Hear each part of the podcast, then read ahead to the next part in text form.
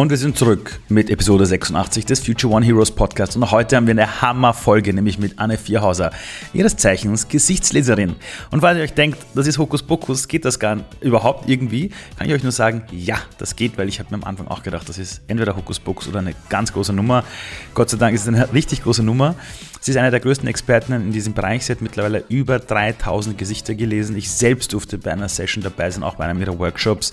Und das war wirklich gut investierte Zeit. Sie ist auch eine unfassbar gute Keynote-Speakerin. Und was sie eigentlich tut, ist, sie war früher Führungskraft und aus der Liebe zum Menschen hat sie sich verändert und hat begonnen, in den Gesichtern der Menschen zu lesen wie aus einem Buch. Dahinter verbirgt sich wirklich fundiertes Wissen aus mehreren alten Kulturen. Und das alles bringt sie in die Wirtschaft. Sie hilft auch Unternehmen bei den Recruiting-Prozessen und Teamaufbaumaßnahmen. Und was sie eben auch tut, ist, dass sie dieses jahrtausendalte Wissen auch an Menschen weitergibt. Als ehemaliges Außenseiterkind war es ihr tiefster Wunsch, von anderen gesehen zu werden. Heute ist das ihre größte Motivation, nämlich der stärkenorientierte Blick auf ihr Gegenüber. Und für mich ist sie ein echter Hero, weil sie einfach aus den Dingen in ihrem Leben, die ihr passiert sind, einfach das Beste gemacht hat und das verbunden hat mit einem kann man wirklich sagen, eine Art Handwerkstool, welches wahrscheinlich in der Zukunft uns auf der ganzen Welt noch mehr helfen wird, in den Menschen wirklich das zu sehen, wer sie sind, aber vor allem auch selbst zu erkennen, wer ist eigentlich die Person im Spiegel, die mir entgegenblickt. Ich habe mir in meinem Leben auch von ihr helfen lassen. Es hat mir geholfen bei mehr Orientierung und mehr Klarheit. Und jetzt viel Spaß mit der Folge. Sie ist richtig geil geworden. Sie ist endlich da bei mir in unserem Podcast, Anne Vierhauser. Anne, du hast mir damals aus meinem Gesicht gelesen. Mhm. Und ich, der sich ständig mit Potenzialen auseinandersetzt, dachte damals, na, ob ich von dir noch was Neues lerne oder ob du mich überraschen kannst. Und ich weiß noch, das war so ein intensives Gespräch, du hast mich analysiert, du hast Wochen davor meine Fotos bekommen von mehreren Seiten, hattest wirklich Zeit, das zu studieren und hast mir dann aus meinem Gesicht in einer Art und Weise gelesen, wo ich plötzlich Dinge von mir wiedererkannt habe, die ich vergessen hatte. Wenn du jetzt auf eine Party gehst und jemand fragt dich, was machst denn du beruflich? Welche Antwort gibst du da? Na, meistens die Wahrheit und das ist Gesicht lesen. Aber tatsächlich, also ich sage immer, ich bin Gesichtleserin. Und welche Reaktionen hast du dann? Genau, und das ist äh, die Krux. Die einen sind total neugierig und sagen, was, das gibt es und das ist doch sowas wie Mimik lesen und so, das machst du. Und dann bist du ganz tief im Gespräch und hast keine anderen Themen mehr an dem Abend. Das ist dann sehr schade. Oder aber die Menschen haben Angst. Warum haben sie Angst? Weil ich sage, die Wahrheit deines Lebens steht dir ins Gesicht geschrieben. Und wie viele Menschen haben Angst vor ihrer eigenen Wahrheit, vor ihrer eigenen Größe, vor ihrer eigenen Stärke, vor dem, was vielleicht wirklich in ihnen ist. Und da kommt viel Angst. Es gibt ein Zitat, ich weiß jetzt nicht ganz genau, von, von wem das ist, es ist nur von einer Frau, weiß ich. In dem Zitat geht es darum, es ist nicht die Dunkelheit, die wir fürchten, sondern unser Licht. Und ist es diese Angst, die die Menschen oft haben? Ich glaube, also ich glaube, ganz tief dahinter liegt diese Angst. Aber ja, wenn du gesagt bekommst, die Wahrheit deines Lebens kann ich lesen in deinem Gesicht, dann denken ja auch ganz viele, oh mein Gott, sie, sie weiß meine Geheimnisse, sie kennt jetzt alle meine ja, Geheimnisse, die ich vielleicht vor mir selbst geheim halten will. Mhm. Und dann gehen die Menschen. Also ich habe tatsächlich auch Freundschaften verloren, die sagen, ich möchte mit dir nichts mehr zu tun haben. Aber bei dir geht es ja darum, dass du die Potenziale ja. der Leute siehst. Also zum Beispiel jemanden ganz genau erklären kannst, weiß nicht, anhand von deinen, weiß nicht, Kieferknochen, mhm. ja, wie die mhm. gebaut sind, sieht ja. man, dass du zum Beispiel extrem, äh, weiß nicht, durchsetzungsstark. Genau, ja. Also man hat, hat ja auch, auch der liebe Superman so genau diese Kanten im Gesicht. Ich habe eine Frage, das ist aber auch etwas, wo du mir erzählt hast, das kann man ja lernen. Also es ja. gibt unterschiedliche Akademien dazu, es gibt Bücher dazu. Du hast mir erzählt, dass du vor Corona wolltest nach Hongkong, um nochmal zusätzlich von den großen Meistern zu lernen, genau. obwohl du ja selber eine Meisterin in diesem Bereich bist. Wie, vor wie vielen Jahren hast du begonnen, das Ganze für dich zu lernen? Ja, ich bin dem Thema vor sechs Jahren begegnet. Äh, sechs, äh, vor sechs Jahren habe ich ein Geburtstagsgeschenk bekommen. Und ähm, das war dieser Moment in meinem Leben, in dem ich mich das erste Mal gesehen gefühlt habe. Und ich glaube, dass ganz viel in meinem Leben passiert ist für diesen Moment, mhm. weil dieser Moment dann dazu geführt hat, dass ich mich gesehen gefühlt habe mhm. und dadurch die Chance bekommen habe, andere Menschen zu sehen in ihrer Schönheit und in ihrer Wahrheit. Und ja, das war die Geschichte. Und dann habe ich die, die eigene Erfahrung gemacht und dann war das Feuer an und ich musste es einfach der Welt zur Verfügung stellen. Und ich habe dann tatsächlich alles, was ich bin und alles, was ich habe an Zeiten und Ressourcen da reingesteckt und habe nichts anderes mehr gemacht, als Gesichter zu lesen. Du hast mir ja mal erzählt und ich habe es auch von anderen Seiten gehört, es gibt Seminare von dir, die Leute kommen zu dir, lassen sich von dir ausbilden, mhm. sind total geflasht, was da alles passiert. Du hast mir erzählt, du musst da nicht mehr großartig Werbung machen, sondern es ist ein mhm. bisschen auf Instagram darüber erzählen und die Leute kommen einfach zu dir. Warum glaubst du, dass so viele Menschen ein Interesse dafür haben, das auch zu lernen oder zu verstehen? Ist es Neugierde? Ist es eben dieses, mhm. ich möchte den anderen durchleuchten können und durchschauen? Also dieses Durchleuchten und Durchschauen, das ähm, ist bei meinen Schülern, ich mag das nicht Schüler zu nennen, aber ich weiß immer nicht, ja, wie ich es anders. Schülerinnen, ist ja okay. Ja, aber das würde ja heißen, dass ich, ne, egal. Ja, in dem Fall bist du eine Lehrerin äh, ja, Lehrer. Und, und ein, ein, ein, ein, cool, also, also hätte ich eine Lehrerin wie dich gehabt, ja, dann hätte ich die Schule nicht, hätte ich sie damals nicht hingeschmissen, ja. Ah, in der Schule wäre ich. Naja, aber, anderes, okay. Thema. anderes Thema, ja, anderes Thema. ähm, also, ähm, ich glaube, die Teilnehmer, die bei mir sind, die wollen nicht durchleuchten, weil sie wissen, dass sie das nicht bei mir lernen, weil das ist auch nicht meine Intention. Okay. Ich möchte nicht Menschen einfach durchleuchten und sagen, ich weiß mehr über dich, als du selbst über dich ja. weißt, sondern ich möchte Gesicht lesen um dich stark zu machen, um meinem Gegenüber seinen Wert, seine Schönheit seiner Seele vor Augen zu führen. Und ich glaube, all das, das weißt du besser als ich, was man selbst im Herzen trägt, das zieht man auch an und so ja. sind auch meine Teilnehmer. Das heißt, es gibt zwei verschiedene Gruppen. Die einen möchten sich selbst besser kennenlernen und ah. sagen, was steckt denn in mir und wenn sie das sagt, woher nimmt sie es und wie ja, funktioniert klar. das? Das mhm. sind die einen, die Skeptiker, die einfach sagen, ich will tiefer in die Materie einsteigen, um mich noch besser kennenzulernen. Mhm. Und die anderen sagen, ich möchte dieses Tool nutzen, um andere Menschen groß zu machen. Ob das Therapeuten sind, ob es Coaches sind, ob es mhm. Lehrer sind, das ist ganz unterschiedlich. Also ich, ich, ich, glaube, es gibt keine Branche, die ich nicht schon ausgebildet mhm. habe, aber es geht immer um die Wertschätzung des anderen und immer darum anzufangen, nicht darüber nachzudenken, nachdenken, was wir alles nicht können, weil das hat uns unser Leben beigebracht, zu wissen, was wir nicht können, sondern endlich der Sache in die Augen zu schauen, was können wir, was sind unsere Stärken, was sind unsere Talente. Bei deinen Kinos äh, fällt mir immer auf, dass du eine unfassbare Geschichtenerzählerin bist, aber im schönsten Sinne, dass du ausholst, du schaffst im Kopf der Menschen wirklich Bilder und dann beginnst du aber auch auf der Bühne manchmal selber Gesichter herzuzeigen und beginnst eine Kurzanalyse zu machen. Und du mhm. erzählst aber dann auch etwas, und das finde ich so interessant, da würde ich gerne kurz eingehen. Du erzählst, dass in verschiedensten Kulturen dieses Gesichtslesen immer schon verankert war. Mhm. Kannst du da ein bisschen was darüber erzählen? Ja, gerne. Also das ist im Grunde genommen gibt es das Gesichtlesen überall, auf, in jeder Hochkultur dieser Welt gab es das und es gibt es immer noch auf jedem Kontinent. Also wir sehen das in Höhlenzeichnereien, wir sehen in der Bibel gibt es Hinweise darauf. Mhm. Da gibt es eine Geschichte, äh, wo es heißt, wenn du in diese Armee eintreten willst, brauchst du große Ohren. Verrückt. Oh, da wäre ich nicht eingetreten. Ich hab, Ach, das, hm. Wirklich? Naja, ganz groß sind sie nicht. Aber nee, absolut na, nicht. Also nicht wie unser ehemaliger Bundeskanzler, der ja, hat große Ohren. Ja. Aber deine Ohrläppchen würden vielleicht. Nee, okay. egal. Egal, ja. Aber? Und große Ohren stehen für Loyalität und Durchhaltevermögen. Ah. Und das haben natürlich in der Armee ist es eine gute Idee, wenn du Menschen hast, die Durchhaltevermögen haben und loyal sind. Und deswegen hat man das damals zugrunde gelegt. In China, in der, in der TCM, ist Gesichtlesen ganz, ganz tief veran äh, verankert. Paracelsus, Hippokrates, Hippokrates hat die acht Zeichen des Todes entdeckt im Gesicht. Ähm, wow, was ist das? Ja, ja, krasse Geschichte. Es sind, also wenn du acht Zeichen hast, acht bestimmte Zeichen im Gesicht, dann ist dein Tod nicht länger als 48 Stunden hin. Was? Mhm. Und da gibt es tatsächlich eine sehr private Geschichte. Ähm, ich habe äh, hab das auch immer nicht so geglaubt. Ich habe geguckt, wie du so, ja, was ist das denn? Und äh, letztes Jahr ist mein Vater gestorben und meine Mutter hat mir sehr, sehr oft Bilder von ihm geschickt. Mhm. Und dieses letzte Bild habe ich gesagt, und jetzt fahre ich die 600 Kilometer, weil jetzt dauert es nicht mehr lang. Und es war so. Ich habe es noch genau richtig geschafft. Wow. Wegen der acht Zeichen des Todes, ja.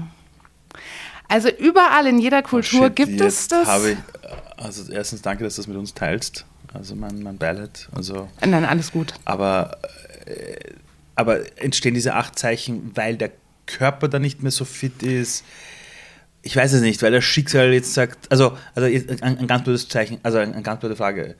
Wenn man das jetzt plötzlich im Gesicht hat, ob man topfit ist, heißt das dann, ich habe jetzt einen, in 24 Stunden irgendwie so einen Autounfall oder wie? Nee, oder? Nee, das glaube ich nicht. Also das okay. kann ich mir nicht vorstellen. Okay, sondern es hat etwas zu tun mit der Entwicklung des Körpers, dass der Körper genau sich dem Ende neigt. Genau, es sind im Grunde genommen okay. acht Energieverlustzeichen, die ah. wir alle mal tragen. Also wenn irgendwie mal eine anstrengende Zeit ist oder eine durchzechte Nacht oder was auch immer sein mag, dann haben wir das. Dann haben wir einen Teil davon. Okay. Aber wenn wir die Aufsummierung von diesen acht Zeichen alle parallel tragen, dann ist es das Zeichen, dass es jetzt dann bald zu Ende ist. Wow. Ja, und das ist so etwas, das hat Hippokrates rausgefunden. Ne? Paracelsus, die hatten alle keine Blutdruckgeräte und so, die mussten die Sprache eigentlich. des Gesichtes nutzen, ja. um rauszufinden, was ist mit meinem Menschen los, der mir gegenüber ist, okay. was ist mit in seiner Gesundheit, in seinen Organen los. Und das sehen wir alles im Gesicht. Und ähm, eine Frage, wenn du einen, wenn jetzt eine Person zu dir kommt mhm. und sagt, ich möchte jetzt äh, von dir gelesen werden, kommen die meistens zu dir, weil die selber zu dir kommen oder weil es ihnen jemand schenkt und sagt, hey, das solltest du mal hingehen, weil ich mhm. bin zu dir gekommen, also du hast für mich ein Geschenk. Du wurdest mir geschenkt, ja, ja von meiner Managerin, die hat gesagt, schau dir das mal an, ja. das wäre, glaube ich, cool.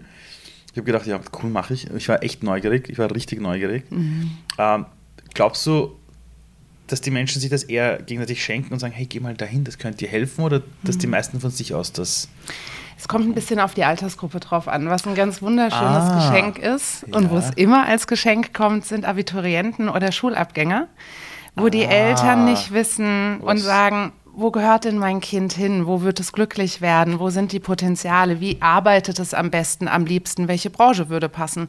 Dann sind es Geschenke. Wow. Ähm, Im Alter sind es oft Geschenke, die per Gutschein geschenkt werden, die aber nicht eingelöst werden weil die Menschen Angst haben. Ja, okay. Und dann ist es tatsächlich, sind, also die meisten Klienten, die ich habe, sind Menschen, die einfach sagen, ich bin in der Krise, ich stehe vor einer Entscheidung, ich will wissen, wer ich bin, ich komme aus einer Lethargie mhm. nicht raus, was ist mhm. los, was kann ich noch Besseres in meinem Leben erschaffen, wo sind meine Potenziale. Das mhm. sind die meisten erwachsenen Menschen sind tatsächlich Selbstkommer, möchte ich sagen die für sich selbst entscheiden, ich möchte das. Weil ich setze mich ja unfassbar mit diesem Thema auseinander. Mhm. Ja, und, und ähm, ich rede ja auch oft über Menschen, also die, die das Gefühl haben, sie sind Teil der Zukunft, sind für mich sogar der Future Ones. Also der Begriff Future One, be der bezeichnet Menschen, die das Gefühl haben, ich bin Teil der Zukunft, ich nehme selber meine Zukunft in die Hand. Nur wir haben ja alle immer wieder Krisen in unserem Leben. Mhm. Und ich weiß noch, als ich damals zu dir gekommen bin, gab es in meinem Leben auch so ein paar Fragezeichen ein paar Dinge, wo ich mich nicht wieder daran erinnern konnte, warum ich die Dinge gemacht habe, damals zu diesem Zeitpunkt. Da war ich dann bei dir und es war Klarheit da. Genau. Jetzt gehen wir zum Gesicht. Das Gesicht ändert sich ja auch immer wieder. Total. Also ich habe normalerweise einen Bart und genau damals, als ich plötzlich zu dir gekommen bin, hatte ich mir den Bart plötzlich abrasiert. So lustig, ja. Oh, und, und das war, ich weiß keine Ahnung mehr, warum ich mir, mir abrasiert hatte. Ich habe total idiotisch ausgesehen. Für mich, für mich idiotisch ausgesehen. Ähm, aber Gesichter ändern sich auch. Also wenn mhm. du dir Menschen ansiehst, äh, vor sieben Jahren und heute, ja die haben mehr Struktur bekommen, mehr kantiger, vielleicht ein bisschen aufgequollen oder genau das Gegenteil. Das heißt, zu jedem Zeitpunkt, wenn du einen Menschen betrachtest, sagen wir fünf Jahre später und heute, ist denn die Person eine andere Person mit den Potenzialen oder also wie wirkt sich das mhm. aus auf das, was in einem Menschen drinnen ist, die Zeit? Also ich äh, gehe mal auf die Talente ein ja. und nehme eine Art des Lesens aus dem alten China, das ist die Talentlinien. Also wir haben sechs, es gibt insgesamt 26 Talentlinien, die wir im Gesicht tragen und können. 26 ja. Talentlinien, ist genau. da überhaupt so viel Platz dafür? Ja, das stellt man sich immer so ein bisschen nach Falte und so ein. Ja, ja. Also insgesamt gibt es 26 und wir am Ende des Tages trägt jeder von uns jedes Talent in sich. Ja, okay. Aber es sind wie kleine Samen, Saatkörner. Wenn die in der Erde sind und du gießt, dann kommt das erste raus. Und dann gehst du weiter und das erste wächst und wächst und irgendwann kommen andere mit raus. Mhm. Wenn du das was wächst und wächst, verdorren lässt, dann kommen die anderen erst gar nicht raus. Mhm. Das heißt, du kannst wenn du gewinnend, die Gesichtleser sagen, es gibt kein Gut und kein Schlecht, es gibt nur verlierendes und gewinnendes Leben, wenn du das, was du in dir trägst, ja. gewinnend lebst, dann kannst du immer mehr erreichen, weil in deine, deine Energie wird immer größer. Wenn du verlierend lebst und gegen deine Talente lebst, dann verdorren deine Talente also und verlierend, werden weniger. Also verlierend heißt gegen die eigenen Talente arbeiten gegen die eigenen Talente arbeiten, also entweder das Gegenteil von deinen ja. Talenten machen oder deine Talente zu egoistischen Zwecken nutzen. Ah, verstehe ich. Also, okay. ja, weißt du, wenn du eine, es gibt die Talentlinie der Strategie, dann bist ja. du ein ganz großer Stratege, kannst langfristig Pläne machen, all diese Sachen. Wenn du das aber nur egoistisch nutzt und nicht der Welt schenkst, Talente mhm. sind dafür da, sie der Welt zu schenken, weil dafür hast du sie bekommen. Und wenn du sie der Welt schenkst, dann werden es immer mehr und immer größere Talente, die du immer mehr der Welt schenken kannst ja. und entsprechend auch zurückbekommst. Wenn du sie nur nutzt, um Unwesen zu treiben, dann passiert halt das Gegenteil. Das erlebt man auch ab und zu bei so Menschen, die so unfassbar gute Verkäufer wären oder gute Kommunikatoren. Und wenn sie das für die Gemeinschaft einsetzen, dann merkst du, wie sie aufblühen. Und du genau. merkst aber, wenn sie es einsetzen, um Leute zu hintergehen oder irgendwelche Machenschaften durchzudrücken. Du merkst in den Gesichtern, die werden immer verhärteter genau. mit den genau. Jahren. Dann blickst du in so ein verhärtetes Gesicht. Und dann ist es so ja, total, ja, total verkantet. Ja, Auf was ja. blickst du, wenn du einen Menschen das erste Mal siehst oder wenn du damit anfängst? Also gibt es irgendetwas, wo du sagst, das ist easy, da blicke ich in die Augen äh, und da weiß ich sofort, woran ich bin und dann gibt es Partien, da muss ich wirklich länger analysieren. Das ist so individuell, wie jeder Mensch selbst individuell okay. ist. Tatsächlich gucke ich mir ein Gesicht an und lasse es einfach wirken. Und dann sehe ich, also bei dir sind es immer deine Augen, weil du hast Tagträumeraugen und Tagträumeraugen mhm. sind was ganz Besonderes und das fällt mir in deinem Gesicht immer als allererstes mhm. auf. Bei anderen sind es vielleicht die abstehenden Ohren, die ganz mhm. laut im Gesicht ja. sind. Es, bei mir sind es oft bei den meisten Menschen, die sagen, boah, deine Augenbrauen sind krass. Also jedes Gesicht hat im Grunde genommen so ein oder zwei Partien, die mhm. super auffällig sind. Und wenn du da drauf guckst, dann weißt du schon mal den Kern, das Kernthema des Menschen. Bei dir sind es die Tagträumer. Du glaubst an, äh, du bist ein Visionär. Du bist immer mit einem Schritt in der Zukunft und einen Schritt hier in der Gegenwart. Und du willst die Zukunft gestalten. Du willst, dass die Zukunft etwas Besseres wird, als die Gegenwart ist. Und das sagen mir deine Tagträumeraugen. Und das ist das Wichtigste in deinem Leben. Ich habe hab diese Analyse schon einmal von dir bekommen und hast ja auch bei deiner letzten Kino, hast du vor ganz vielen Menschen auch mein Gesicht kurz analysiert. Ich hatte jedes Mal, wie auch jetzt, äh, werde ich gerade rot im Gesicht. Ja, also für alle, die gerade zusehen, ähm, so schaue ich aus, wenn ich äh, sprachlos bin. Ähm, als wir damals ähm, unsere Beratung quasi hatten, mhm. wo du mir das quasi erklärt hast, das hat, glaube ich, damals gedauert, weiß nicht, eine Stunde, zwei Stunden, ich weiß nicht mehr genau. Meistens genau. zwischen anderthalb und zwei Stunden. Ja. Du hast mir aber erzählt, dass die Analyse dahinter wirklich mhm. Zeit in Anspruch ja. nimmt. Also, also wenn du so mit jemandem eineinhalb Stunden verbringst und dem, mhm. der Person das erklärst, wie viel Zeit brauchst du davor, mhm. damit du diese Analyse fertig hast? Also so viel Zeit, bis mein Herz sagt, ja, jetzt habe ich ihn. Also ich habe immer den Anspruch, dass ich, dass mein Herz den Menschen verstanden hat. Mhm. Und dafür brauche ich die Analyse. Das heißt, mein Herz braucht die Lineale. Also ich tatsächlich sitze ich dann am Bildschirm und, und messe die Gesichter richtig aus. Ich schaue, wie die Relationen sind, ne? wie viel. Oh, also, wow. Genau, also das ist, das ist langwierig und ich sag mal, das kann zwischen zwei und vier Stunden dauern. In deinem Fall hat es noch ein bisschen länger gedauert. Okay. Warum? Weil ähm, du bist Perser ja. und du hast eine andere Ethnologie und deswegen siehst du grundsätzlich erstmal anders aus. Und das musst du auch noch mit reinnehmen. Genau. Woher kommt die Person, welche genau. Kultur gerade hier? Genau. Das wow. heißt, ich muss mir angucken und das war bei mir, ich habe damals mit deiner Managerin gesprochen und ich wollte dich unbedingt lesen und es war mir egal, wie lange das dauerte. Ähm, ich habe mir ganz, ganz viele Perser angeschaut und habe ja. mir, also ich komme selbst aus Frankfurt und deswegen kenne ich auch ziemlich viele Perser. Ja, das, aber das ich sind, hatte, das sind viele Perser. Ja. Richtig? Die sind überall in Österreich und Deutschland, wir sind überall. Ja. Wenn es alles so Geschenke sind wie du, dann ist doch die Welt schön. Also ich habe mir die Perser alle angeguckt ja. und habe dann erstmal eine Baseline mehr erschaffen. Wie sieht ein Perser aus? Haben vielleicht alle Perser Tagträumeraugen, dann wäre es ja nichts Besonderes. Ne? Witzigerweise ah. haben ganz, ganz wenige Perser Tagträumeraugen. Ich habe, ich glaube, zwei gefunden und ich weiß nicht, wie viele Bilder ich mir angeschaut habe. Okay. Also das heißt, in deinem Fall hat es noch ein bisschen länger gedauert, weil ich den Anspruch hatte, oder ich kann nur wirklich gut Gesichter lesen und solide Gesichter lesen, wenn ich die Baseline kenne. Okay, das braucht Zeit. Genau, und das braucht Zeit. In deinem Fall also außerhalb diesen zwei bis vier Stunden. Mhm. Und dann kommt es aufs Gesicht drauf an. Es gibt Gesichter, die erzählen bücherweise. Es gibt Bücher, die 1000 Seiten sind und es gibt Bücher, die 200 Seiten haben. Und umso länger, umso dicker das Buch ist, umso länger dauert die Analyse. Als du das Ganze gelernt hast, was war das Komplexeste beim Lernen? Also wenn man jetzt sowas lernt und du sagst, die alten Kulturen hatten das auch schon alles und du hast mir erzählt, es gibt Bücher, es, es, gibt, es gibt quasi Akademien, wo du selber gelernt hast. Heute hast du selber, mhm. also heute bist du selber jemand, der unterrichtet. Ich weiß nicht, ob ich das jetzt sagen darf. Du, du hast ein Institut ja. gegründet. Ja. Wie genau heißt das? Das ist das private Institut für Empathie. Genau, und dort kann man das Ganze ja auch genau. lernen von dir. Ja? Genau. Äh, was also wie lernt man das? Ist es dann so, es gibt ein Modul, das nennt sich Nase, es gibt ein Modul, das nennt sich Ohr, es gibt, keine Ahnung, ja. ein, ein, Modul dicke Augenbrauen oder große Wangen oder wie kann man sich das vorstellen? Also tatsächlich gibt es Anbieter, die das genau so machen und ja. sagen, okay, heute reden wir über die Nase, heute reden wir über den Mund. Ich bin damals anders dran gegangen, weil ich mir gewünscht habe, das Gesichtlesen und das Instrument des Gesichtlesens in deine Welt zu bringen, sodass du es für dich nutzen kannst mhm. und nicht alles drumherum lernen musst. Weil mhm. Gesicht lesen, lernen ist anstrengend. Das ist wie eine andere Sprache. Also es ja. ist eigentlich genau, es ist wirklich genau vergleichbar. Du lernst Vokabeln, Mhm. Und dann fängst du halt an, die Vokabeln in Sätze zu, ver zu verpacken und all diese Sachen. Ähm, eh, bei mir lernst du, kannst du sagen, okay, ich will die Talente und Potenziale im Gesicht eines mhm. Menschen erkennen können. Mhm. Und dann lernst du in zweieinhalb Tagen nur die Talente und Potenziale.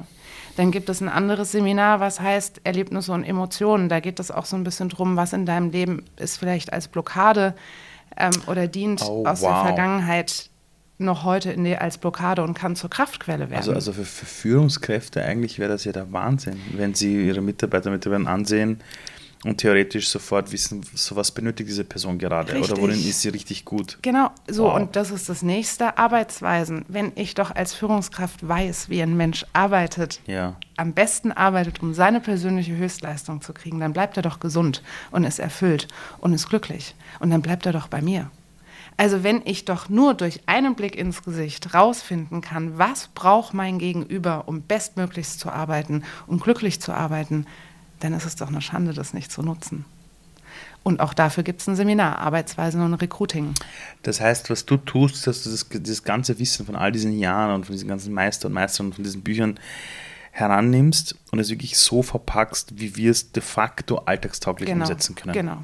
Ja. Und es ist auch, es ist mein Anspruch, dass du es kannst danach. Also nach zweieinhalb Tagen Seminar bei mir liest du Gesichter. Und zwar, du, du sprichst WhatsApp-Nachrichten auf, die ich losschicke, ohne sie nochmal zu überprüfen.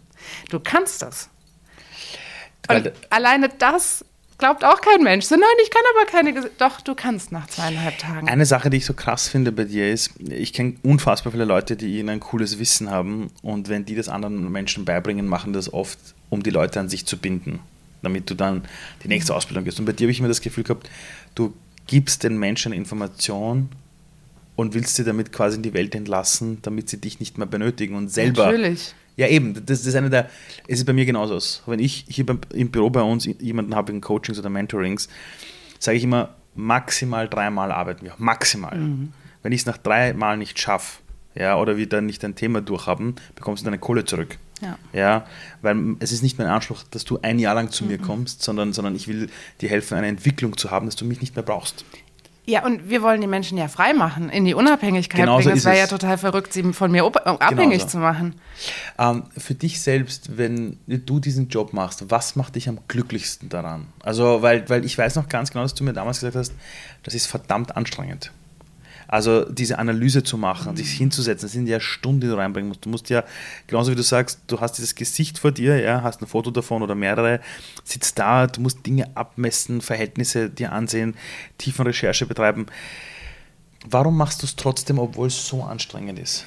Weil das Glänzen und das Funkeln in den Augen von Menschen, die sich gesehen fühlen, unbezahlbar ist. Und der schönste, das schönste Honorar ist, wenn ich einem Menschen gegenüber sitze, der einfach nicht wusste, wer er ist. Und zwei Stunden später fängt er an und fängt an, sein Leben zu gestalten. Ganz ehrlich, das ist, das ist Nahrung, mhm. das ist, das ist alles, was man braucht. Das ist Nahrung, das ist Geld, das ist alles. Das ist dieses Funkeln, ist so schön. Und ich glaube, die Welt hat es mhm. verdient. Warum glaubst du, dass dich das damals so inspiriert hat, es dann selbst zu machen? Weil. Hm ich zum Beispiel habe das erlebt durch dich und habe mir gedacht, fuck, das will ich auch können. Cool. Mhm. Nur ich hatte damals nicht den Drive und, und andere Prioritäten im Leben, um zu sagen, ich setze mich jetzt auch ein paar Jahre hin und mhm. lerne das jetzt. Warum glaubst du, dass das damals mit dir so resoniert, dass du gesagt hast, das ist es?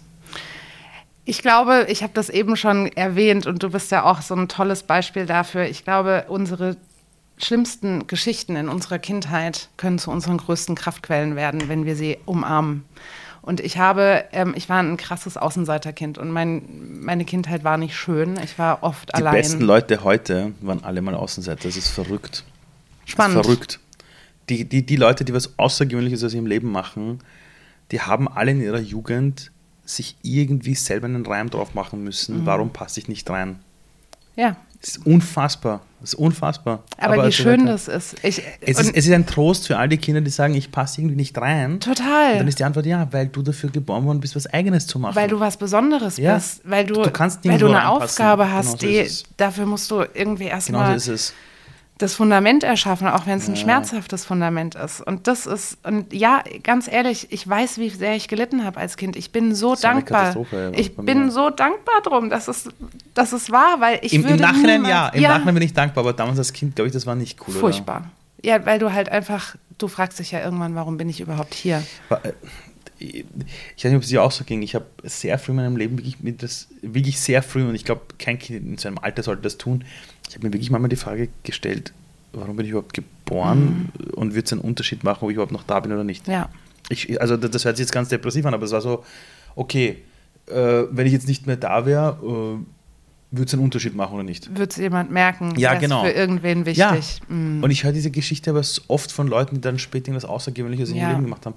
Und wenn du jetzt an deine Kindheit denkst, war das auch so. Also du warst äh, sehr viel einsam oder hast irgendwie nicht dazu gepasst. Total, ich war einfach immer einsam und ich habe nie wow. dazu gepasst. Also ich habe auch tatsächlich körperliche Gewalt erlebt dann war ich, das fing halt alles, ne? Ich war irgendwie die vierte in der Großfamilie und ich war dann halt das Mädchen wieder. Also die vierte von vier? Die vierte, also nicht von vier Geschwistern, sondern Cousin und Cousinen. Ah, okay, ne? es waren okay. vier, es waren zwei große Mädels, also meine zwei ja. Cousinen waren älter. Dann kam der lang ersehnte Sohn. Sohn, das war mein Bruder. Okay. Und dann kam halt noch die Anne. Die braucht ja keiner. Oh. Also so fing das schon an, ne? Oh, äh, also, okay. wo du schon sagst, ja, okay, die zwei Mädels, die waren ja schon eh da und dann, und äh, ich ja, bin dann, ja, ja. das hört sich fies an, aber es ist so ein bisschen und ich bin der Abfall. Na, aber das war ja früher ja wirklich auch so. Also es, es, es, es, es war früher, es gab leider Gottes ich habe immer wieder so diese, diese, Familiengeschichten, dass nur wenn da der Mann oder der Sohn geboren wurde, mhm. hat man gesagt, oh, jetzt gibt es quasi den kleinen Thronnachfolger, so in die Richtung. Genau. Eine Katastrophe, okay. Ja, und dann, und so ging das dann, ne, mein Bruder, klar, wie es dann halt so ist, der hat ja immer alles toll gemacht. Der ja, hat ja, ja auch immer Einsen geschrieben ja. und der war ja immer super. Ja. Naja, und das Mädchen dahinter hat es halt nicht gebacken gekriegt. Also, hm. Ja, und so fing das an und dann war das, hat sich das irgendwie auch, ich, das kann ich dir auch bis zum heutigen Tag nicht sagen. Da gibt es Ansatzpunkte, die ich mir erklären kann, aber dann hat sich das irgendwie so weitergezogen. Ich werde nicht gewollt und war dann auch in der Grundschule nicht gewollt und mhm. war immer die komische, ne? Mhm. Aus welchen Gründen auch immer. Und das hat sich dann tatsächlich bis zum Abitur durchgezogen. Und in der Grundschule waren, war es dann halt auch diese wirkliche Gewalt, also die, die körperliche Gewalt, mhm, mhm, wo du einfach immer mehr zurückgezogen gelebt hast und irgendwann gesagt hast, warum sehe ich nicht, wenn mir jemand was Böses tut? Beziehungsweise mein größter Motivator ist, oh. dass ich das voraussehen kann. Ah. Und daher kam der Wunsch zu sehen und auf der anderen Seite auch gesehen zu werden. Weil weißt du, mein Vater, der wollte auch von mir immer Dinge, die ich ganz besonders nicht konnte. Immer. Ich musste immer Sachen machen, die ich auf gar keinen Fall konnte. Oh shit. Und ich habe mich immer gefragt, warum sehen denn die Menschen nicht, was ich kann? Und warum werde ich denn runterdividiert mhm. auf das, was ich nicht kann? Das heißt, du hast selber die Erfahrung gemacht, was es mit einem Menschen macht, wenn man einfach nicht gesehen wird. Genau. Ist das nicht krass, dass du das heute beruflich machst? Ist das nicht schön? Das ist irre. Es ist, es, es, es ist nämlich dieser Loop, es ist halt, wenn du in dieser Krise steckst als Jugendlicher und den Eltern und diesem Kind versuchst klarzumachen, hey, dieses Kind wird später mal die Antwort drauf sein, was es jetzt erlebt. Es ist schwer, das für die Eltern zu verstehen, ja. weil es ist so schwer, Zuversicht zu haben. Mhm. Und dann aber ich habe ich hab tausende Geschichten erlebt von Menschen, die unfassbare Dinge machen über die Gesellschaft und dann gehst du in ihr Leben zurück und erlebst sehr berührende Geschichten und du sagst, mhm. wow, dass die durchgehalten hat. Also auch in deinem Fall, warum hast du durchgehalten? Weil ganz ehrlich, ich meine das mhm. jetzt ganz ehrlich, ja, du hättest auch irgendeinen Mist machen können, im Knast landen können, äh, hochdestruktiv sein. Äh, mhm. ich, ich bin im Gefängnis und dann hast du so Leute dort, die auch in ihrer Jugend so ähnliche Dinge erlebt haben, nur die haben sich für einen ganz anderen Pfad entschieden, einen Pfad der hohen Destruktivismus, nicht kurzfristig, sondern langfristig. Ja. Hass gegen die Welt, ständig Schlägereien, Raub, Diebstahl, Drogen, mhm. wo du sagst, fuck, die Person hätte genauso dranbleiben können bis zu dem Zeitpunkt, wo plötzlich alles Sinn ergibt in ihrem Leben. Ja. ja. Was in deinem, gab es in deinem Umfeld irgendeine Person, irgendwas, irgendwo, wo so eine kleine Krafttankstelle war? Schon. Also ich glaube tatsächlich diese bedingungslose Liebe, die ich heute auch in meinem Job, ich sage immer, ihr müsst die Menschen in die bedingungslose Liebe stellen, wenn ihr sie lesen wollt, sonst habt ihr es so nicht kaufen, verdient. Wie sie sind. Ja, ja. Ihr müsst sie ja. sehen in ihrer schönsten Version ihrer selbst. Das ist immer, und wenn du das nicht kannst, dann lese ihn nicht, weil dann ist es unfair. Ah. Und diese bedingungslose Liebe, ich glaube, ich habe sie bei meiner Mutter erlebt und vor allem bei meiner Oma die ganz, ganz viel Leid durchlebt hat, ist egal welches Leid und immer durchgehalten hat und immer mit Liebe geantwortet hat. Und ich glaube, das ist der Ausgleich in meinem Leben gewesen, dass ich mhm. immer vor Augen hatte, Liebe geht auch. Ich glaube, das ist wichtig, weil meine Erfahrung zeigt mir, wenn du eine Person hast in deinem Umfeld, es reicht eine Person, die bedingungslos an mhm. dich glaubt. Und mhm. das kann dein Nachbar sein äh, oder das kann die Oma sein. Ja. Das ist komplett egal. Du musst eine Person haben, die bedingungslos an dich glaubt. Dann schafft es jeder irgendwie, sich mhm. nicht selber komplett aufzugeben. Und das ist das Muster, das ich jetzt in den letzten 15 Jahren überall gesehen habe. Deshalb ist es auch so wichtig, dass du in deinem Umfeld manchmal für die eine Person der eine Anker bist, der sagt, ja. auch wenn niemand an die Person glaubt, wenn ich mit der Person zu tun habe, ich sehe dich. Ja. Ich bin da, ich akzeptiere dich so, wie du bist. Bei mir musst du nicht erst was leisten, mhm. um wer zu sein. Nee, stimmt, ja. Wenn ja. die Menschen bei dir rausgehen ähm, und das gelernt haben, mhm. ist das dann so, als würdest du so, so, das ist dann schon Welt verbessern, oder? Weil du, du schickst ja Leute raus, die die Fähigkeit haben, anderen einen Spiegel vorzuhalten. Ja. Das ist doch Weltverbesserung. Ja, total. Und deswegen, die müssen ja auch alle bitte größer werden als ich. Das ist eine geile Haltung. Das heißt, du willst, dass du die Leute, die du ausbildest, dass die größer werden als du. Ja, die sollen auch viel besser werden als ich. Unbedingt. Das ist die perfekte Haltung eines Leaders und eines guten Lehrers oder Lehrerin, die mhm. sagt, ich möchte, dass gar nicht ich im Rampenlicht stehe, sondern die Menschen über sich hinauswachsen. Ja. Ähm, wenn die Menschen über dich reden, also jetzt stell dir vor, ich würde jetzt so mit Menschen sprechen, die bei dir waren in deinen Seminaren und würde die fragen, und wie ist die Anne so? Oder was hat die bei dir ausgelöst? Was glaubst du, würden die jetzt sagen? Ah, wow. Also ich glaube, also bei meinen Talenten und Potenziale im Gesicht erkennen, das ist mein erstes Seminar, was immer der Einstieg von allem ist ähm, sagen die Menschen, wie schön es ist, zweieinhalb Tage nur über Stärken zu reden, weil es ist einer der, der Regelpunkte, die ich stelle. Wir werden zweieinhalb Tage nicht darüber reden, was alles nicht geht, sondern wir werden darüber reden, was geht, was sind die, was sind die Stärken eines Menschen. Und alleine das, wenn wir zweieinhalb Tage nur positiv denken. Das heißt nicht, dass ich eine Weltschönmalerin bin. Ich weiß schon, dass es auch Probleme gibt in dieser Welt, aber einfach mal positiv auf die Welt gucken. Und das ist schon einer der größten Switches in den Menschen, die sagen, ich kannte das Gefühl nicht. Zweieinhalb Tage positiv und wertschätzend auch auf mich selbst zu gucken. Ne? Ich meine, ich hoffe, du kennst das nicht, aber vermutlich kennst du es auch. Man guckt in den Spiegel und sagt, wie siehst denn du heute aus? Mhm. Hast du eine Falte? Hast du nicht gut geschlafen? Mhm. Und alleine mal zu sagen, ich verbiete euch das. An dieser Stelle, diese Regel setze ich. Ich verbiete euch zu gucken, was alles in eurem Gesicht schlecht ist, sondern zu gucken, welche Schönheit meiner Seele will mir mein Gesicht heute verraten. Bei deiner letzten Keynote beim Zukunftssymposium hast du am Ende den Leuten gesagt, sie sollen unter den Sessel greifen. Mhm. Dann hattest du für alle vorbereitet so kleine Spiegel. Ja. Dieser Spiegel ist, ist, jetzt in meinem Arbeitszimmer und ich ja. blicke da jeden Tag ein bisschen rein. Ähm,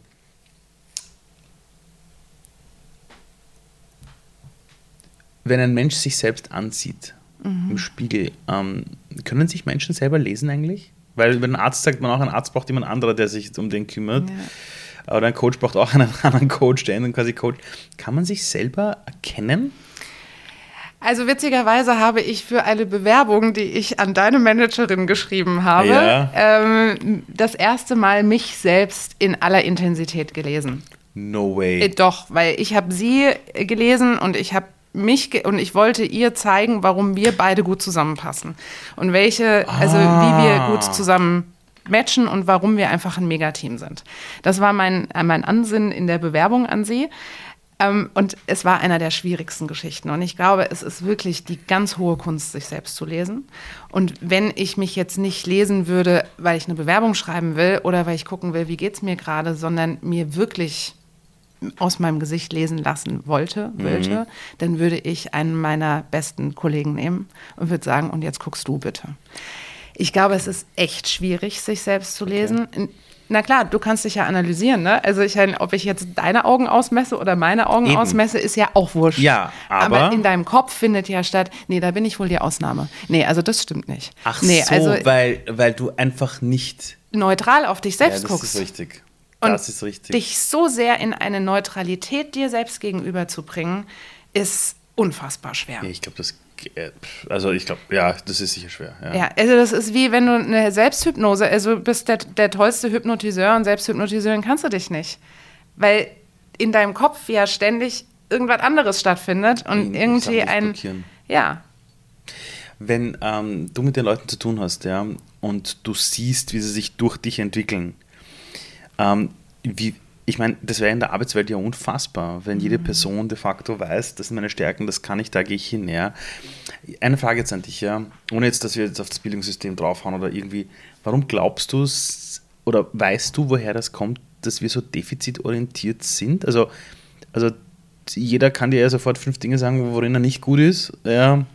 Ah, und wenn du die Person bittest, dir fünf Dinge zu nennen, worin sie gut ist, ist immer so, boah, mh, mm, ja, total. Oder, oder ich, also es gibt in meinen Seminaren ab und zu so eine Übung, da lasse ich die Leute umeinander sitzen, so in Vierergruppen.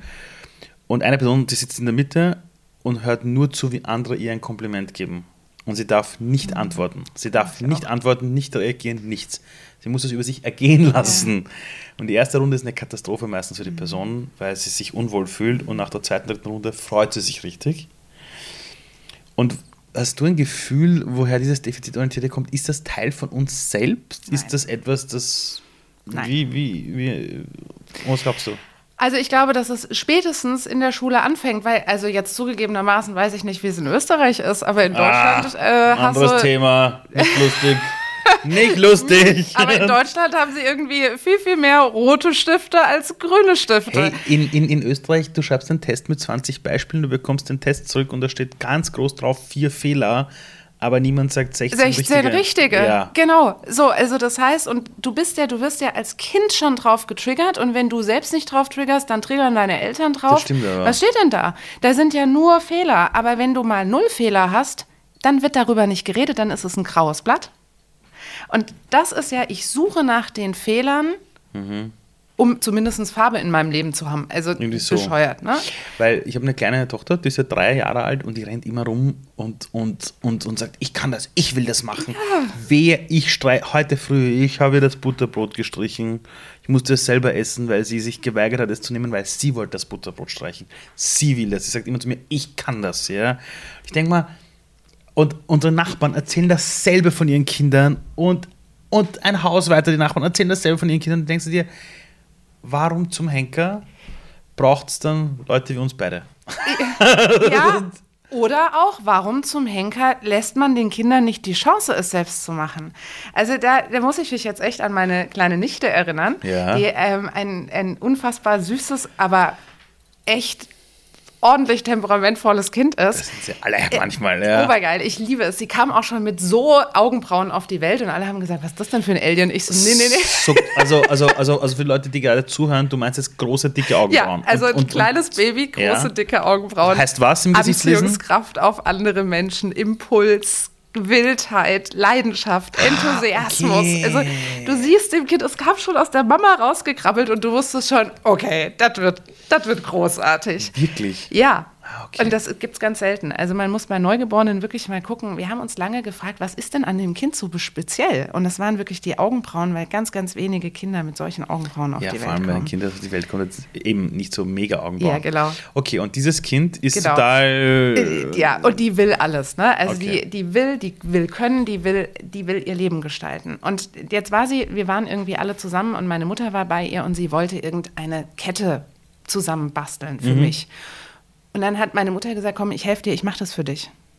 Und dann hat sie gesagt, nein, ich möchte es selbst machen. Und dann hat meine Mutter gesagt, das kannst du doch nicht. Oh, aber aus oh, Liebe. Aber ne? aus Liebe. Es war gar nicht ja, böse ja, gemeint. Ja. Es war gar nicht irgendwie schlimm von ihr gemeint, sondern es war, wir helfen dir, weil du bist zu klein, um das selbst zu können. Ja. Ist meiner Mutter aus der Hand gerissen und hat gesagt, sie kann das. Dann brauchst du halt zwei Stunden, aber sie, sie kann das. Es ist, es ist, ich glaube, das ist auch wichtig zu verstehen die Menschen sagen immer, die böse Gesellschaft. Und ich sage immer, es gibt keine böse Gesellschaft. Nein. Es gibt Leute, die aus, sehr oft aus Liebe und Schutz versucht haben, dich zu beschützen. Und weil genau. sie es selber so gelernt haben, geben sie es dir weiter. Ja. Weil es ist doch oft, also ich, ich merke es einfach, dass, also außer jetzt die Schule, die so getrimmt ist mit Fehlerthematiken, im normalen Alltag, es ist immer ein, ich möchte die Person beschützen. Und deshalb genau. lieber nicht zutrauen, weil sie könnte ja scheitern. Richtig. Und dann sagt sie irgendwann, Ein Akt der Liebe. ja, was ja gar nicht, was ja was Gutes ist, aber ich glaube, da findet so vieles Unbewusstes in uns statt, eben aufgrund dieser Schutzfunktion, dass wir uns nicht mehr darüber bewusst sind, wie oft wir den Kindern klein, in, als Kleines schon sagen, ich glaube, du kannst das nicht, wir machen das mal zusammen. Wo ich immer sage, nee, nee, nee, nee, ich setze mich neben dich. Ja, genau. Äh, Also ich habe auch mein Patenkind sagt immer, Anne, hilfst du mir, ich kann das nicht alleine. Und ich immer so, doch, das kannst du alleine. Ich bin mir ganz Ich sicher. sage meiner Tochter auch immer, ich sage meiner Tochter immer, du kannst es noch nicht vielleicht, aber du kannst es lernen, wenn du Genau. willst. Ja. Ähm, was wolltest du als Kind werden, wenn du an Berufe, Jobs und so Zeug gedacht hast? Gab es da irgendwas, wo du gesagt hast, das habe ich im Fernsehen gesehen, das ist cool, will ich machen? Also das ist jetzt vielleicht, ich weiß nicht, was es ist. Also tatsächlich hatte ich keine Wünsche. weil ich glaube, weil, ich, irgend- äh, ni- nichts. nein, weil ich tatsächlich, es war auch immer, ich hatte meinen, meinen Papa irgendwann mal gefragt, Papa, was glaubst du eigentlich, was eine gute Sportart für mich wäre? Ja. Und dann hat er gesagt, ich glaube, Sport ist für dich nichts. Also, ich hoffe, ich sage das keinen Scheiß, aber als wir damals unser, unsere Beratung hatten, habe ich irgendwie gehört, dass du ganz viel Sport Ja. machst. Irgendwie mit dem Fahrrad die ganze Zeit und, und, und du bist nämlich richtig fit. Ja. Ja. Aber weißt du, das ist Ja. genau das, was, also ich meine, auch diese Sportgeschichte, ich, hab, ich habe tatsächlich 34 Jahre lang meines Lebens keinen Sport gemacht. What the fuck? Ja, weil ich war Außenseiterkind und sie haben mich immer abgeschmissen, abgeworfen, ne, Völkerball. Ah, ja, Äh, ja, hier, ja, ganz schlimm, ganz, So. ganz schlimm, ganz schlimm. Genau, also mich wollte niemand im Team haben und ich hatte Ballangst. Und mein Bruder hat mich ausgelacht. Ah, so, shit. daraus entnehme ich, ich kann keinen Sport machen. Bis übrigens mein Gesichtleser Ja. mir gesagt hat, du weißt schon, dass du die Talentlinie des Sports hast. Ich so, hahaha. Ha, ha, Na, du bist auf gar keinen unfassbar Fall. fit. Du bist äh, unfa also Aber nur, weil ich die Glaubenssätze hinter mir gelassen Ja. habe und mir erlaubt habe, meinen eigenen Sport zu finden. Und das ist das Rennradfahren, wo keine Bälle sind und kein Team ist. ja und kein Bruder, der dich bin. auslacht. ist, Richtig. ja, So. Wahnsinn. Aber auch das war das Gesichtlesen. Ne? Ich habe 34 Jahre lang mein Talent und damit übrigens auch meine Energiequelle. Ne? Weil wenn wir unsere Talente leben, dann kriegen wir Energie. Ganz automatisch. Meine Energiequelle so. außen vor gelassen, weil irgendwelche Menschen und irgendwelche Erfahrungen in meinem Leben gesagt haben, Sport ist ganz schwierig für dich. Und Bescheuert. als du dann begonnen hast, weißt du noch, welcher Sport es war am Anfang? ja, Und was war das? Rennradfahren. Aber wie kamst du zu dem? Weil das ist ja, doch sehr exotisch. Also, also wenn jetzt jemand sagen würde, hey, ich, ich mache Sport, dann denkst du dran, der geht in die Fitnesskammer, so wie unser Ahmed, der, der, die gehen Fußball spielen, Basketball spielen, aber Rennradfahren ist ja, du brauchst mal ein Rennrad, ja, äh, du, es ist schon sehr speziell. Ja, also jetzt muss, muss ich leider ausholen, also nur ganz kurz. Ja, mach. Äh, tatsächlich hat mein äh, Gesichtleser das mit dem Sport, mit der Ja, Sportlinie ja. gesagt und hat zu mir, und dann habe ich ihn ausgelacht und dann hat er doch knallhart und ehrlicherweise auch ein bisschen frech zu mir gesagt, ja, ja, ja, du hast ein Problem mit deinem Vater und wenn du dieses Problem löst mit deinem Vater, dann setzt du die Talentlinie äh, frei. Ich guckte ihn an und dachte, Hä? woher weiß er denn, dass ich ein Problem mit meinem Vater habe? Und ja, natürlich hatte ich ein Problem mit meinem Vater. Ja. So, und dann war dieses Reading vier Jahre vorbei. Und dann habe ich irgendwann gesagt, das geht so nicht mit meinem Vater. Ich muss jetzt irgendwie innerlich in mir was ändern. Habe ziemlich viele Coachings dazu gemacht, habe ihm einen Platz in meinem Herzen gegeben. Alles gut. Und vier Wochen später, ich war damals schon mit meinem Freund sehr lange zusammen und er ist passionierter Rennradfahrer, stand ich bei ihm und habe zu ihm gesagt, und wir hatten immer das Commitment, du kannst Rennrad fahren, wie viel du willst, aber lass mich in Ruhe, ich will das nicht. Nee, das war das Commitment. Das war unser Commitment in unserer Beziehung, weil er sehr, sehr viel Zeit mit Rennradfahren verbracht hat. das heißt, der war die ganze Zeit da. Ja. Geil, okay, erzähl weiter. Und dann habe ich mich vor ihn gestellt. Er hat da gerade eine Veranstaltung gemacht, ist egal. Er kam zurück von 1200 Kilometer Rennradfahren und ich stand vor ihm und meinte: Schatz, hier ist jetzt ein Budget, du kaufst mir bitte ein Rennrad. Und dann hat er gesagt: Was ist denn mit dir passiert? Bist du krank? Was soll, was, was passiert? Ich so: Ich habe keine Ahnung, aber ich will ein Rennrad haben. Und er so: Bist du dir sicher? Wir schlafen jetzt noch mal zwei Wochen und gucken noch mal und gehen auch erstmal in Urlaub und dann gucken wir. Das ist ja schon viel Geld. Da habe ich gesagt, ja, ja, können wir machen, aber kauf mir bitte ein Rennrad, also nimm bitte, such mir bitte ein Rennrad raus. Dann habe ich mich aufs Rennrad gesetzt und ich war zu Hause angekommen. Ich war einfach zu Hause vom Gefühl her. Und das ist heute meine größte Kraftquelle. du lebst in Frankfurt. In Dresden Also in Dresden. ich. Äh, äh, sorry, in Dresden.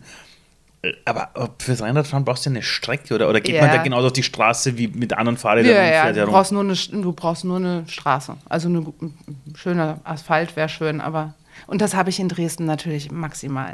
Und das ist meine Kraftquelle. Ich setze mich, wenn es mir nicht gut geht, wenn ich keine Ideen mehr habe, wenn ich gestresst bin, es ist egal, ich setze mich aufs Rennrad und habe Heilung. Und das hat mir mein Gesichtleser gesagt, weil er gesagt hat, das ist dein Talent. Sport ist dein Talent und es gibt dir Kraft, wenn du es nutzt. Wenn dein Podcast gleich vorbei ist, musst du mir das dann bitte nochmal erklären, wo, wo, wo, wo, bei mir meine Energiequelle ist. Oder vielleicht kannst du es jetzt live kurz sagen. So was muss ich machen, damit meine Energiequelle aufgetankt ist? Na, wir hatten also du fragst so, ich darf jetzt antworten. Ja, klar. Also ich hatte dir ja gesagt, du bist einer der ganz, ganz wenigen Menschen, der die Intuitionslinie und die Wahrsagerlinie hat. Mhm. Also du kannst in die Zukunft schauen. Du bist ein Mensch, du, und das ist wirklich selten, du bist super kreativ und du kannst in die Zukunft schauen und du hast eine ganz, ganz starke Intuition. Und wenn du dem vertraust und damit andere Menschen groß machst, dann bekommst du unendlich viel Energie. Du darfst nur deine, dein Wissen, was du in deinem Herzen trägst, nicht in Frage stellen. Du weißt Dinge, die andere nicht wissen. Aber das braucht auch Zeit, oder? Weil ich erlebe zwar in meinem Leben, dass ich extrem aktuell viel herumreise, extrem gestresst bin. Ich habe, also gestresst gar nicht, aber ich habe gar nicht so die Zeit der Ruhe, damit, glaube ich, die Intuition immer aufpoppen mhm. kann. Das heißt, geht das Hand in Hand auch, dass man dem Zeit gibt, dass es aufpoppt? Ich weiß nicht, Zeit, Zeit ist ja für mich etwas. Ähm, oder begrenzt. Raum gibt, oder Raum gibt. Genau. Gar nicht Zeit, sondern Genau, Raum. ich glaube, dieses Raum geben, dieses, ich weiß nicht, wie sehr du hasselst und sagst, jetzt muss ich von hier nach da und da und jetzt muss mein Verstand und all diese Sachen. Und jemand, der so viel im Herzen weiß wie du und so viel ja, Intuition hat. Weil das Wort Raum hilft mir jetzt auch, weil ich merke, dass ich die Zeit oft nicht habe, aber wenn ich mit Menschen unter vier Augen zu tun habe, mhm. dann bin ich da. Ja. Da gibt es nur diesen Menschen oder diese Gruppe und niemand anderen. Ja. Und dann sehe ich alles. Also genau. ich, ich sehe die Person an, sage manchmal Dinge und die so äh, äh, äh, und ein Monat später kommt eine E-Mail, du hattest komplett recht. Ja. ähm, ja. Habe ich auch sowas mit Sport? Weil ich habe in meiner Jugend viel Sport gemacht und wirklich gern und ich, ich, ich bin jetzt gerade am Hasseln, fuck, welche Sportart? Und bei mir ist es so, ich war vor, vor zwei Tagen, habe ich in der Früh einfach ein Meeting abgesagt, ja, weil ich einfach den Kopf voll hatte und war zufällig Basketball spielen. Mhm ich war 17 Minuten Basketball spielen, ja, und war der glücklichste Mensch auf der Welt. Ja. Ich glaube, dass du einen kleinen Gegenspieler in dir hast. Äh, und zwar hast du relativ. Wir haben jetzt gerade hier Live-Coaching von mir, ja? Erzähl, erzähl, erzähl. Welchen Gegenspieler Du hast relativ fleischige Ohrläppchen und das, das heißt? macht dich zum Genießer. Also du, bist, ja. du liebst es, das Leben zu genießen, vielleicht auch Essen zu genießen, ne? also all viel, diese also, Sachen. Und, ja, ja. Äh, ne? So die Genießer, die sind ja auch manchmal eher gemütlich. So, und jetzt gerade du, du hast so viel Stress, du hast so viele Sachen. Was machst du denn? Genießt du jetzt und esst, isst was Leckeres, weil das irgendwie dein Bedürfnis ja, auch ist. Öfter, als und ich dann, sollte. So. Oder aber sagst du, Basketball spielen bringt's mir. Weil früher war es nämlich wirklich so, ich habe ich, ich hab in meiner Jugend, und mit Jugend meine ich so echt so 17, 18, 19, 20, ähm, da bin ich, ich hatte immer einen Rucksack, einen riesigen mm. Rucksack. Da war drinnen ein paar Basketballschuhe, ein paar Fußballschuhe. Und ich bin zu unserem Fußballkäfig dort ja. gegangen. Je nachdem, wer da war, habe ich bei dem einen mitgemacht. Und danach habe ich geswitcht und habe die andere Sportart gespielt. Ich bin mhm. immer, wenn die Sonne erst untergegangen ist und wir kein Licht mehr hatten, bin ich dort weggegangen. Das war für mich mein, ich, habe das gebraucht wie verrückt. Und irgendwie die letzten Jahre war das weg. Und ich mhm. sehne mich wieder daran, da hinzugehen. Das ist so schön, wie deine Augen leuchten, wenn du davon sprichst. Okay. Und das solltest du, verbinde es. Verbinde ja. es, ey, ganz ehrlich, geh mit Jugendlichen Basketball spielen. Das ist geil. Mach's, verbinde es. Leute, ihr erlebt gerade hier live, wie ich einen, einen, Tipp bekomme, wie ich meine Zeitplanung besser in den Griff bekomme. Ähm, für dich selber, was hat sich für dich verändert, seit du damals das Gesichtslesen hattest? Also Alles. war es der berufliche Bereich, war es der Beziehungsbereich? Also Alles. Alles. Ich habe meinen Job hin, ich wollte eigentlich damals einen neuen Job und wollte mich festanstellen lassen in der Agentur. Heute bin ich selbstständig, bin Gesichtleserin. Hä? Also, und das hatte er mir schon gesagt. Also er hatte mir nicht gesagt, dass ich Gesichtleserin bin, aber er hat mir sehr wohl gesagt, äh, ich sollte mich unbedingt selbstständig machen. Ich habe, seitdem ich dieses Gesichtlesen hatte, habe ich ein halbes Jahr später meinen Freund kennengelernt und lebe eine unfassbar erfüllte und glückliche Beziehung. Ich habe euch beide erlebt. Ist es, ist es der Herr gewesen, der auch ja. dabei war jetzt bei deiner ja. Kino? Ihr passt perfekt zusammen. Ja. Ja, und bei einem Rennrad, das ist geil. Okay. Ich habe äh, hab in meinem Freundeskreis unglaublich viel verändert. Ich habe tatsächlich, ich habe meine Talentlinien gesagt bekommen und habe mir meine Talentlinien aufgeschrieben am Spiegel ins, in die Besteckschublade und in meinen Geldbeutel. Damit du es ja nicht vergisst. Und ich habe alles, was ich gemacht habe, abgeprüft mit diesen Talentlinien. Und ich habe, mein Leben hat sich maximal verändert. Ich bin von Frankfurt nach Dresden gezogen. Ich bin von irgendwelchen komischen Beziehungen und Katastrophen in eine völlig erfüllende Beziehung gegangen. Ich, Ali, ich arbeite nicht mehr. Ich liebe mein Leben. Das merkt man bei dir. Es, es ist wirklich keine Arbeit. Also, nein, wenn man dir sieht, ja. Es ist so, ich, ich, ich sprühe und ich, ich bin gesund. Auch das. Ich habe seitdem 25 Kilo abgenommen. Ich bin ein gesunder Mensch. Ich habe keine Rückenschmerzen mehr. 25 mehr. Kilo? Ja. Weil was? Weil ich in Erfüllung bin. Aber, aber weil, sich, weil du dann automatisch wegen diesem Lebensglück, das du hattest, einfach keine Ahnung, weniger gegessen hast, nicht mehr die falschen Dinge. Na schau, ich glaube, dass wenn wir, wenn wir gegen unsere Sachen leben, dann müssen wir uns ja einen Schutzpanzer aneignen. Und das machen, das machen Menschen ganz unterschiedlich. Das ist richtig. Die, dieses, okay, wenn Menschen zu sehr in Anspruch genommen werden, brauchen sie einen Schutzpanzer. Wenn sie zu sehr äh, gegen sich selbst leben, müssen sie ja, sich Panzer. Sie brauchen immer Panzer. Und wenn du irgendwann sagst, ich bin wie ich bin, ich bin authentisch, ich darf sein, wie ich darf sein, wie ich gedacht bin, dann brauche ich keinen Schutzpanzer mehr. Ich muss mich nicht mehr beschützen. Ich darf leben. Und wow. daraus ergaben sich wie wirklich gefühlt wie von Zauberhand 25 Kilo minus. Scheiße geil. Ab morgen hören alle auf mit diesen komischen Diäten, die eh nur zu Jojo-Effekten führen und beginnen endlich ihre Talente ja. vielleicht alle mal zu leben. Ja. Ähm, Jetzt stell dir mal vor, äh, dieses Mikrofon geht in die ganze Welt. Dein Mikrofon geht in alle Haushalte der Welt. Da sitzen jetzt so 8 Milliarden Menschen. Ja. Ähm, und der Zweijährige spricht genauso Deutsch und hört jetzt gerade mhm. zu. Und, und, und die 117-jährige Person irgendwo in Asien spricht auch Deutsch und hört mhm. gerade zu. Wenn du die Chance hättest, dass sie dir jetzt alle kurz zuhören und du könntest einen Gedanken mit ihnen teilen, ihnen einen Gedanken, du sagst, Leute, denkt mal ganz kurz über das nach. Mhm. Welcher Gedanke wäre das? Was wäre, wenn du Ja zu dir selbst sagen würdest? Liebe Anne, ich danke dir vielmals. Wenn man mehr von dir möchte, gibt es auf deiner Website ganz viele Infos. Man kann dich gut googeln. Äh, wir werden es auch in den Shownotes verlinken. Und du hast übrigens auch einen Blog, wo man extrem viel Fachwissen hat. Kann ich jedem empfehlen. Danke, dass du heute da warst. Dankeschön, dass ich hier sein durfte, Ali. Danke. Danke. Ich hoffe, euch hat es gefallen. Für mich war das wieder mal mindblowing, was Menschen alles tun, was man aus seinem Leben machen kann. Und ich hoffe, dass wenn ihr das nächste Mal in den Spiegel hineinblickt, ihr einfach mehr seht als all eure Fehler, sondern euer Talent und euer Licht. Und falls ihr Fragen habt, meldet euch einfach bei der lieben Anne Vierhauser, die ist genial. Falls es euch gefallen hat, ihr kennt das Spiel, 5 Sterne auf Spotify, Apple, wo auch immer ihr das Ganze anhört, teilt es mit den Menschen und wer Bock hat, wir werden am 1. März in Wien das einzige Mal in diesem Jahr meine Show spielen, nämlich Zukunft ist jetzt.